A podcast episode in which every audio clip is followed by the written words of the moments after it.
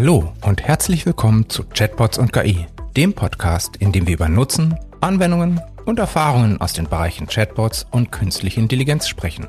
Natürlich immer mit dem Ziel, Ihnen den konkreten Nutzen von KI näher zu bringen, ohne uns dabei in technischen Details zu verlieren. Mein Name ist Thomas Bahn und ich wünsche Ihnen viel Spaß bei der heutigen Folge.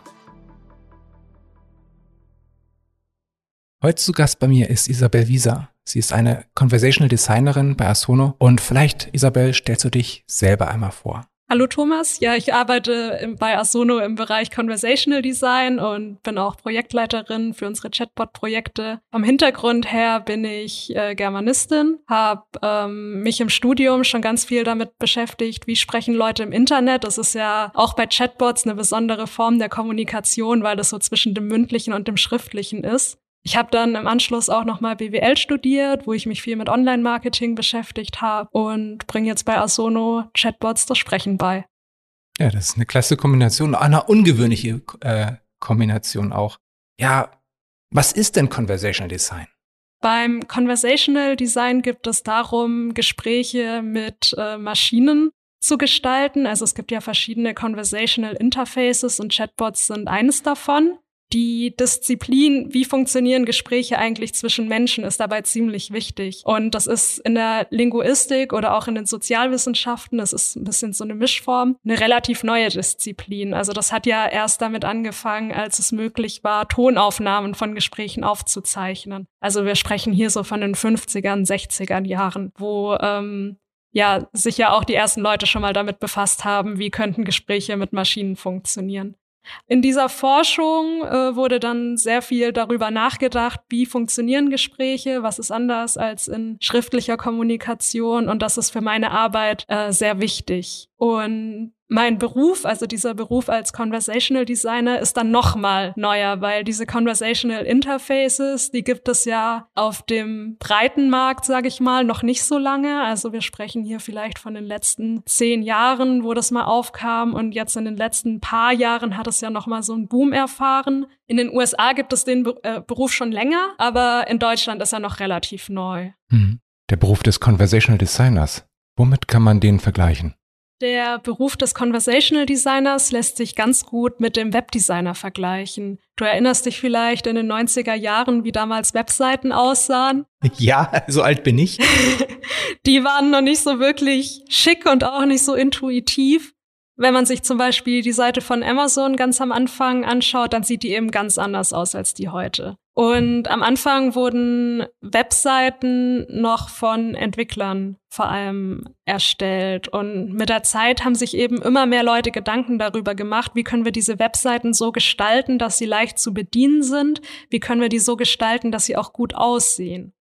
Also einmal das optische, aber zusätzlich auch, wie funktioniert eine Webseite perfekt, damit der Benutzer, der sie benutzen möchte, sein Ziel erreicht. Genau. Und genau das machen wir Conversational Designer eben auch. Wir sind auch noch relativ am Anfang, entwickeln uns da aber gerade auch stetig weiter und schauen eben, wie läuft dieses Chatgespräch intuitiv ab? Wie können wir das gestalten, dass der Nutzer, ohne dass wir ihm viel erklären müssen, wissen, was er zu tun hat und was er auch erledigen kann über diesen Chatbot, und auf der anderen Seite auch, wie gestalten wir das Gespräch so, dass es wirklich Spaß macht, mit diesem Chatbot zu interagieren. Was gehört denn zu deiner alltäglichen Praxis? Was tust du als Conversational Designerin jetzt jeden Tag? Meine Aufgaben sind ganz, ganz vielfältig. Also es fängt damit an, dass ich Kunden informiere, was sind Chatbots überhaupt, die Workshops vorbereite, mit ihnen darüber spreche, was soll der Chatbot können, dann eben auch unsere Persona-Workshops leite und gestalte, die Personas von den Chatbots auch entwickle. Und dann geht es darum, mit den Kunden gemeinsam die Dialoge für den Chatbot zu schreiben. Auch darüber zu sprechen, was für Besonderheiten sollen denn technisch umgesetzt werden. Das gebe ich dann auch an unsere Entwickler weiter. Dann gebe ich Schulungen, wie können die Kunden unseren Chatbot selber trainieren, ihm selber neue Inhalte beibringen und Letztendlich steht dann auch das Training des Chatbots auf dem Plan. Über unser Asono Dashboard kann man Chatbot ja auch selbstständig trainieren. Wir helfen und unterstützen da gerne bei und helfen dem Chatbot auch immer schlauer zu werden. Hast du vielleicht mal so ein paar Beispiele, um das plastischer zu machen? Ja, es gibt so zum Beispiel Prozesse, die über einen Chatbot gestartet werden können, sowas wie eine Adressänderung.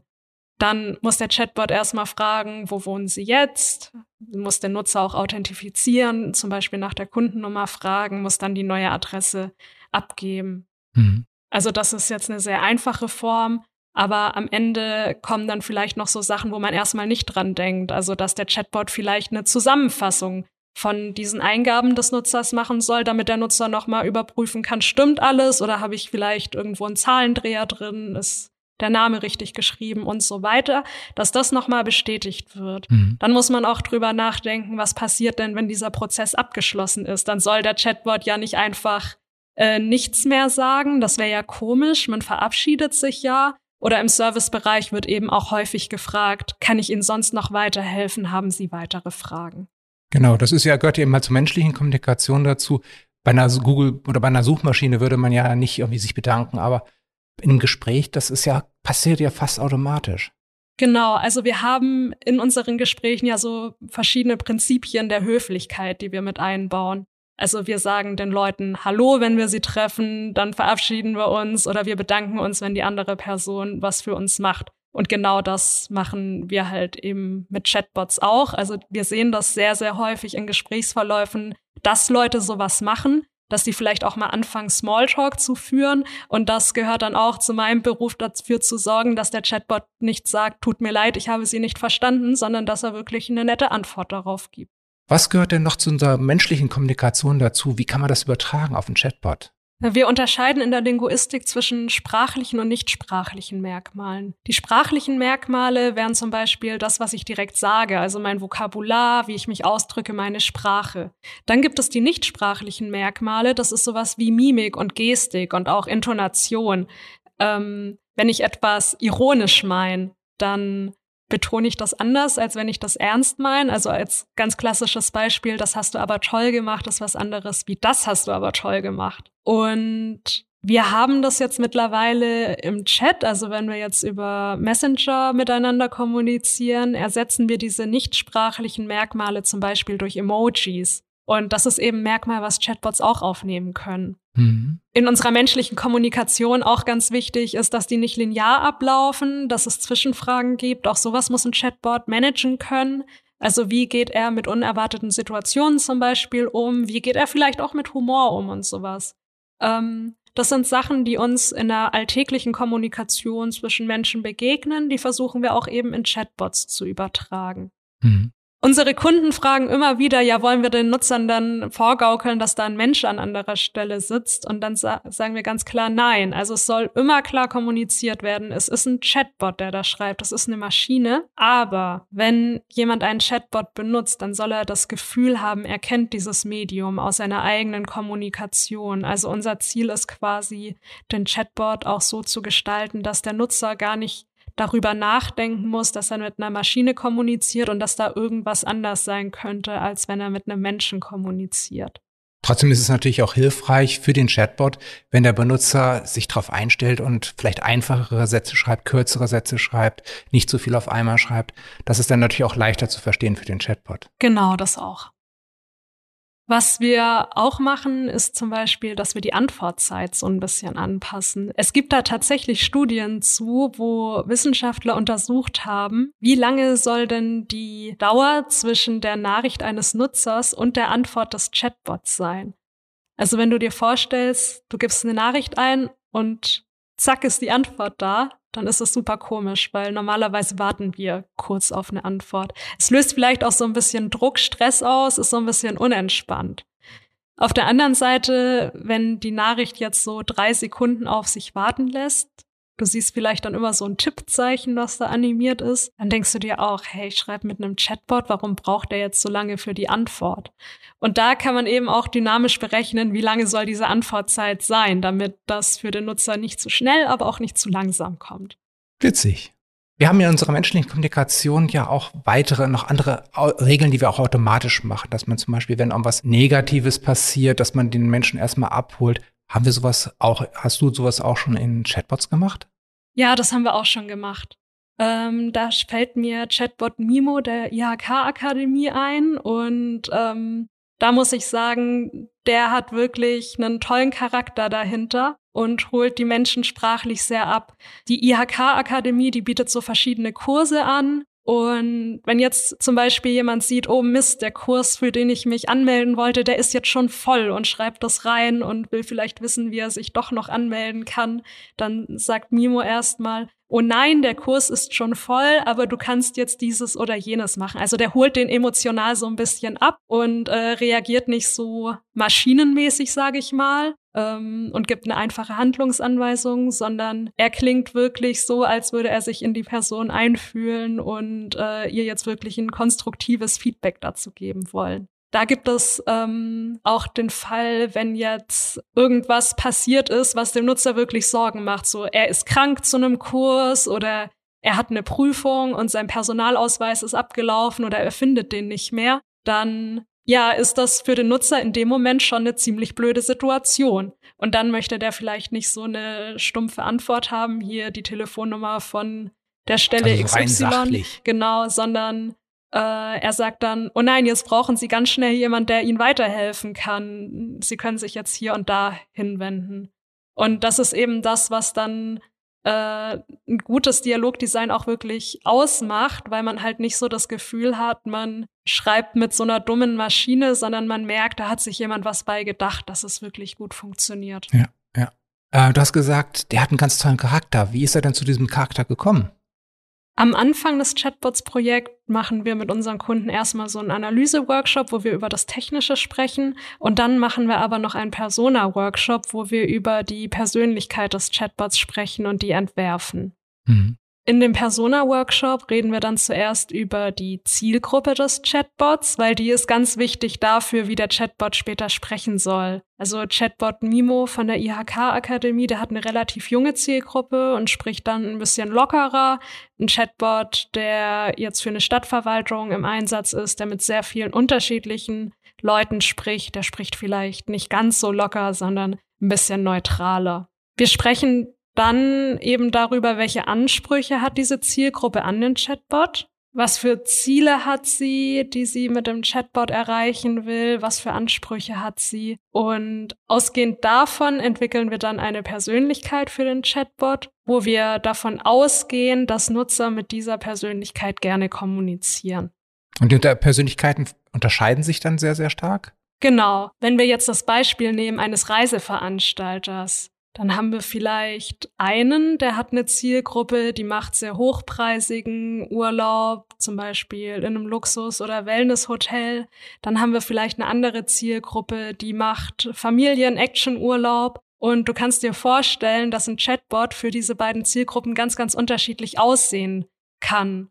Das ist schon die gleiche Branche. Das genau. ist sogar das gleiche Unternehmen wahrscheinlich sogar. Genau, darum muss man das eben auch für jeden Kunden ganz individuell machen, wie dieser Chatbot von der Persönlichkeit ist. Und ausgehend von dieser Persönlichkeit entwickelt man dann eben eine Sprache für den Chatbot. Also wir stellen uns vor, dieser Chatbot wäre eine real existierende Person, und wenn es eine real existierende Person gibt, dann muss es ja eine Art und Weise geben, wie sie spricht. Hat vielleicht einen Bildungshintergrund, hat vielleicht auch ähm, ja, Vorlieben, hat eine bestimmte Ausbildung, hat einen bestimmten Charakter. Das beschreibt ihr dann alles? Genau, ein Alter zum Beispiel auch. Ein 20-Jähriger spricht anders als ein 60-Jähriger. Und das halten wir alles in einem Leitfaden fest. Weil es ist ja am Ende auch nicht so, dass ich komplett die Dialoge für den Chatbot schreibe. Wir sind hier ein kleines Team, das vielleicht dran arbeitet und häufig schreiben unsere Kunden eben auch Texte und da sind das vielleicht dann auch noch mal mehrere Leute ähm, ein Chatbot entwickelt sich ja auch immer weiter. Also ich stelle mir jetzt nicht so vor, ein Chatbot wird entwickelt und dann ist der einmal statisch. Das kann sein, dass in einem, zwei oder drei Jahren jemand anderes daran weiterarbeitet und das Projekt vielleicht übernimmt. Und dann braucht der eben auch äh, Richtlinien, wie dieser Chatbot äh, spricht und gestaltet sein soll. Weil diese Gespräche, die sind ja häufig nicht linear. Also auf einer Webseite haben wir das so, die Texte stehen einfach untereinander in einer gewissen Reihenfolge. Beim Chatbot wissen wir häufig nicht, was fragt der Nutzer als nächstes. Es ist ganz offen, wie bei einem Gespräch zwischen uns beiden. Du kannst jetzt auch jede beliebige Frage stellen. Ich weiß jetzt nicht, was du als nächstes fragen wirst. Und dann soll ja die Antwort von diesem Chatbot bei der ersten Frage vom Sprachstil eben genauso sein wie bei der zweiten Frage. Und bei der dritten und vierten und fünften. Genau. Also sonst, es wirkt ja sonst ein bisschen komisch, wenn man zum Beispiel einmal geduzt wird, einmal gesiezt wird, aber auch bei kleineren Unterschieden in der Sprache, bei der Verwendung von Emojis sowas. Das, das wäre wär ja schon auffällig und das wirkt dann ja vielleicht nicht so professionell, Genau. nicht so gut. Dieses, was du gerade angesprochen hast mit dem Du und Sie, das passiert tatsächlich sehr häufig. Gerade wenn jetzt mehrere Leute an dem Chatbot schreiben und einer sagt, oh, ich füge hier mal eben eine Antwort ein, dann hat er das vielleicht gar nicht auf dem Plan, dass der Chatbot eigentlich sieht und schreibt dann eine Du-Antwort. Und das klingt für den Nutzer dann ja sehr merkwürdig, wenn dann sowas kommt. Aber Sprachstil macht sich ja nicht nur an dem fest, was wir so unmittelbar wirklich wahrnehmen, sondern ist auch so eine Gefühlssache. Also wenn man jetzt eher förmlich schreibt und dann schreibt man eher wenig förmlich, aber trotzdem noch im Sie, dann macht das trotzdem auch was mit uns. Hm. Ja, klar, natürlich. Das heißt also, wenn jetzt gerade ein größeres Autorenteam auch zeitlich äh, hintereinander dann irgendwann die Texte für den Chatbot schreibt, die Antworten für den Chatbot schreibt, ist es halt wichtig, dass sie diesen Leitfaden haben, sich einlesen in diese Persönlichkeit, sich hineinversetzen in diese Persönlichkeit und dann als diese Persönlichkeit dann die Texte verfassen, damit das alles aus einem Guss wirkt, egal wann es entstanden ist und in welcher Reihenfolge es dann im Gespräch dann äh, ausgespielt wird. Genau. Was gehört noch dazu zu einer Chatbot-Persona? Wir haben jetzt ja über Sprachstil gesprochen, aber das ist ja, war ja noch ein bisschen mehr oder es ist ja noch ein bisschen mehr. Genau, also wer unsere Chatbots anschaut, dem wird auffallen, dass es erstmal ein kleines Icon gibt, auf das man draufklicken kann, um den Chat zu öffnen. Oft ist da schon ein Avatar, aber spätestens wenn sich der Chat öffnet, sieht man dann in der Titelleiste oben einen Roboter oder eine stilisierte Person. Es können auch mal abstrakte Formen sein. Der Chatbot wird eben irgendwie dargestellt als eine Entität. Das machen wir deshalb, weil wir gerne Dinge anschauen, wenn wir mit denen kommunizieren. Also Menschen schauen sich in die Augen und wir wollen nicht so ins Leere reinschreiben oder reinsprechen. Und dafür ist eben dann so ein Avatar da. Und der passt eben auch zur Persönlichkeit und der passt auch zum Sprachstil des Chatbots. Also wenn wir jetzt äh, eine junge Persönlichkeit darstellen, dann ist das entweder eine Person, die eben auch jung aussieht oder ein Roboter, der vielleicht so ein bisschen nett und aufgeschlossen wirkt. Mhm. Unsere Chatbots können ja auch nicht nur die konkreten Fragen äh, des Kunden äh, beantworten, sondern sie können ja auch ein bisschen Smalltalk. Ja, das ist eine Sache, die mir persönlich immer sehr viel Spaß macht, die auch den Kunden Spaß macht, weil man ein bisschen spielen kann. Also man kann sich äh, auch mal ein bisschen humorvolle und lustige Antworten aussuchen. Der Grund aber, weshalb wir das machen, ist, dass wir wirklich beobachtet haben, dass viele Leute so Fragen stellen. Wenn sie sich jetzt mit dem Chatbot unterhalten wollen, dann wollen sie mal austesten, wann kommt er eigentlich so an seine Grenzen. Und dann fangen sie mal an, ihn nach dem Wetter zu fragen oder wie es ihm so geht, wie alt er ist, was für ein Geschlecht er hat. Also wirklich unglaublich viele Themen. Und wenn der Chatbot dann eben eine Antwort drauf weiß, dann ist das schon cool. Also dann überrascht das den Nutzer auch. Und was sind so denn die häufigsten Themen, wonach fragen die Benutzer, wenn es nicht ums Inhaltliche geht? Das hat mich tatsächlich selber überrascht. Also nach, nach der Frage zum Wetter, dem Witz und dem Befinden, also dieses Wie geht es dir, kommt tatsächlich das Alter des Chatbots. Das fragen ganz viele und ich habe keine Ahnung warum. Ich erinnere mich daran, dass du auch hin und wieder mal ein Experiment erwähnt hast, so ein Wizard of Oz Experiment. Was ist das? Beim Wizard of Oz Experiment geht es darum, Dialogabläufe zu testen, bevor man die implementiert. Zwei Personen spielen das durch. Eine Person ist quasi der Nutzer, der später den Chatbot nutzt, und die andere Person ist quasi der Chatbot.